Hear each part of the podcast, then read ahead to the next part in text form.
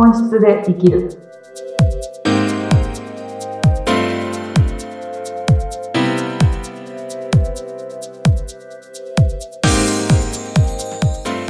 こんにちは。本質で生きるきっかけを与えている愛です。よろしくお願いします。はい、えー今日もインタビューを務めさせていただきます。ズッピーこと、ズシヒテツグです。愛さん、今日もよろしくお願いいたします。よろしくお願いいたします。はい。あの、実は、はい、愛さん、今日番組初の、そうです。はい。愛さんのね、あの愛さんのレッスンを受けたということなのかな？はい。そうですね、セッションと、はい、セッションを受けられたね。うんえゲストの方がお見えでございます。早速ね、えーご紹介させていただきたいと思います。はい、えー女を生きるというコンセプトで夫婦関係の修復であるとか女性のいろんなことをテーマにカウンセリングコーチングをされているという豊田真希さんですはじめまして、はいはい、はじめまして、こんにちは、豊田真希です。よろしくお願いいいたします。はい、よろしくお願いします。はい今日はねこの3人で番組をお送りしていきたいなと思いますけどもはい、豊田さんまずね私があの紹介させていただいたんですがはい、あのま詳しく真希さんからちょっと自己紹介をいただいてもいいですか？はい。では、改めまして、豊田真希と申します。えっと、女を生きるっていうコンセプト なんですけれども、もう本当に女性、結婚しているしていないに関わらず、あの、女の人って生きてるといろいろあって、いろいろ大変で、いろいろドロドロで、でもいろいろ喜びもあってっていうのが、みんな大体共通してるんですけど、そこで、こう、いろんな突っかかりとか、いろいろこう、人生が詰まる時っていうのが女の人はすごくあるなって感じていて、私も今までの経験、結婚と離婚をしたり、出産をしたり、両親とものすごく壮絶に絶縁をしたり、いろんなことがあったので、そういった経験を通して女の人のその突っかかりとか、詰まりみたいな、そういう時の助けになればなっていうことで活動をさせてもらっています。はいありがとうございます。あの、コーチングの先生お二人なんですねじゃあね実は今日はねそう、コーチング要素も入ってると思います。すねちょっと私も襟をた正してお話をお伺いしていこうかなと思っておりますけれども。いや、リラックスしてください。マキさん、あの、愛さんとの出会い、きっかけっていうのは何かあったんですかえーっとですね、多分私が Facebook で愛ちゃんを見かけたみたいのがきっかけだったと思います。ああ、なるほど。はい。私の友人の投稿で愛ちゃんを見つけたみたいな感じだったと思います。あ、なるほどね。じゃあ、うんマキさんもやはりこう、ね、愛さんがおっしゃってる本質で生きるっていう、その言葉にちょっと響きを感じたんでしょうかね。そうですね。うんはい。はい。うん。あの、もうね、ドストレートにお伺いしていきますけれども、はい。愛さんの本質で生きる。これセッションを受けてみて、ちょっとまずどんな感想だったかをお聞かせいただいていいですか？お願いします。お願いします。大さんおっしゃってもうます。本当にこれ私が本当めちゃくちゃ正直に感じた感じでいいですか？はい。はい。一言ですごくわかる、わかりやすく私の中で一番切った言葉が、それかって感じでした。あ、それかっていうワードが出てきたんですね。はい。というのはう、ん。本質で生きるっていう言葉を初めて聞いたときに、私はとてもなんかこう、大変なイメージを持ったんですよ。本質というものを見つけに行かなきゃいけないっていうイメージを持っていて、持っているんだけれども、どっかに隠れていて、それを探しに行かなくちゃいけないんだっていうイメージを持っていたんですけど、愛ちゃんとのセッションを受けたときに、え？これってずっとそこにあったじゃんっていうことをあなたの本質だよっていうふうに愛ちゃんは見せてくれたんですよね。うんそれの、それかでした。なるほど。愛さん、そうおっしゃってますけども、いかがでしょその声は確かに多いですね。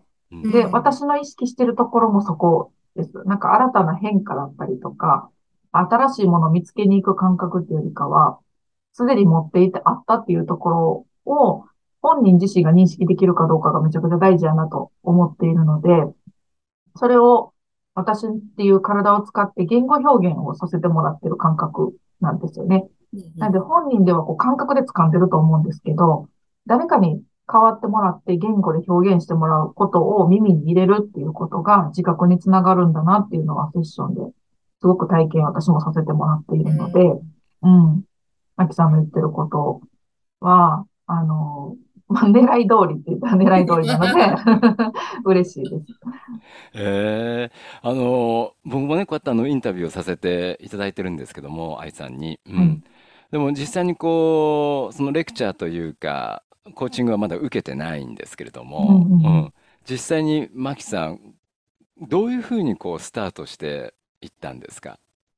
あれはどういうふうにスタートしたんでしたっけ？なんか突如始まった感じが私は。うん。もうタイミングがバチコンってハマってた感じでしたよね。うん。うん。ああ、だの、からか。事。前に連絡取り合ってたわけでもなく、う。うんん。誰か、共通の知り合いはいるんですけど、はい。そこでなんかつなげてもらって、事前にお話ししてっていう流れも一切なく、う。うんん。あの、私のサービスの一回説明会をしたのかな。うん。そうそう。そこにご予約いただいて、マキさんは。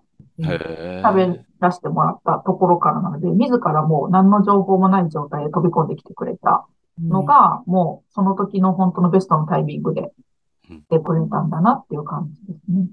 う。うんうんうんん。うんあの、具体的にね、マキさんが愛さんとこうお会いになって、で、マキさんからあの本質で行きたいんですけど、これはどういうふうにすればいいんですかみたいな、そういうところからスタートしたのが、なんかこう、ふわっあ、としたトークの中から始まるんですか？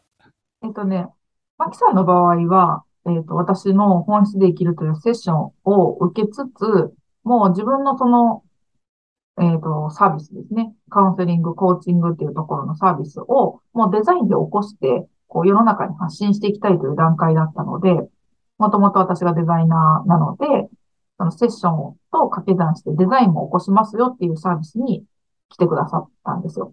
うん。なのでもうあデザインやってほしいっていう状態うん。どう、どうにか誰かやってほしいっていう状態だったので、あ、はい。うん、あの、自分を見る、なんていうか、もうスタートしてたっていう感じだと思います。本質に触れるっていうことが、多分もう意識的にスタートしてたんだと思います。うんなので、デザインってそういうきっかけなんですよね。自分を表すきっかけになるのがデザインの申し込み時だと思っているので、デザインを起こしてほしいと思ってる、そのタイミング自体がもう自分の本物を見たいと思ってるタイミングだったんじゃないかなと思うので、うん。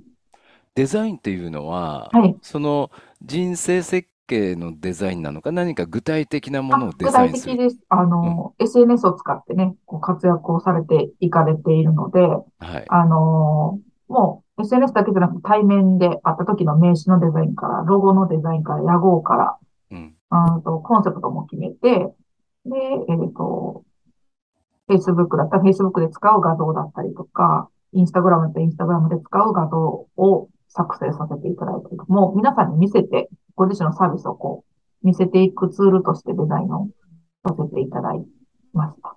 あうあ、あ、そうか。じゃあ、まずはもう、ね、物理的なそういうもののデザインがあ、あっそうです、そうです。て、う。うんん。そこから内面的な今度は本質で生きるっていうような、はい。あのーところに入っていったっていうことなんですよね。そうですね。う同時にん。入っていった感じですね。はい。うん。あ、見てみたいな。そのデザインもね、実際に見てみたいなって思いましたけど、うまあん。今急に言って出ては来ないかと思いますけども。うん。どう、うんどうです？牧さん、その、あやさはい。んと一緒に考えられたうん。具体的なデザインっていうことについては。うん。ああ、もうデザインっていうのは、例えば自分を何かどこかで見せていくとか表現をしていくっていう時に、なんとなく私ってこういう色とか、なんとなく私ってこういうイメージっていうのはみんなそれぞれあるかと思うんですけど、やっぱりそれを具現化するのっていうのは、うん、できるものじゃなくって、私はできなかったので、あの、愛ちゃんとお話ししていて、愛ちゃんがキャッチしてくれた私の本質やら、持ってるこう、強みだったり、キャラクターみたいなものが表に出てきてるのがすごく分かったので、私はすごい信頼があったんですよ。その一個一個出てくるデザインに。だから使うう時もん。すごく安心して使うことができたので、あの、これ、あ愛ちゃんあるあるなのかわかんないんですけど、愛ちゃんのデザイン使うとバズるっていう、ね、おー。インスタとか、うん、すごかったでね、すね。うん、うん。そう、そういうことが起きちゃうんですよね。うんうん。う、うんん。なのうん。で、何でしたっけ？質問忘れちゃった。あ、いやいやいやいやいや、実際にどんなデザインだったのかそう、なと思ってね。ああ、う。そういうん感じですね。うん。そのええまんまっていう感じでしたね。うん。あ、本当に。ううん。ん。あのー、マキさんはね、愛ちゃん、愛ちゃんっておっしゃってますけども、それですか、途中からね、え？途中からちゃんになったんですよ。そうなんですね。もうはい何回ぐらい、何回ぐらいこう接してらっしゃるんですか？え ?5、6回？そうですね。うん。5、6回。デザインやってるときは月1回の打ち合わせっていうか、そのセッションだったんですよね。本質のセッションを受けてもらって、また、マキさんの中っていうとこ本質を見せてもらって、デザインという視覚的なものに表していくっていうのを3ヶ月でやった感じなんですけど、うんその後微調整で2、3回お話しさせてもらってるのかな。うんあで。途中でね、やっぱり本質に触れていくのでね、こういろんな裸になってるみたいな状態になってくるので、うんうん、もうなんか、ちゃん、みたいな、ちゃん付けの関係性に、まあ、マキさんだからこそできたのかなっていう感じは。そうなんですね。うん私はもう途中から本当にもう隠せない、チブを隠せないって思い始めてからもう愛ちゃんっていう、ち、チブを、チブを隠せない。隠せないんですよ。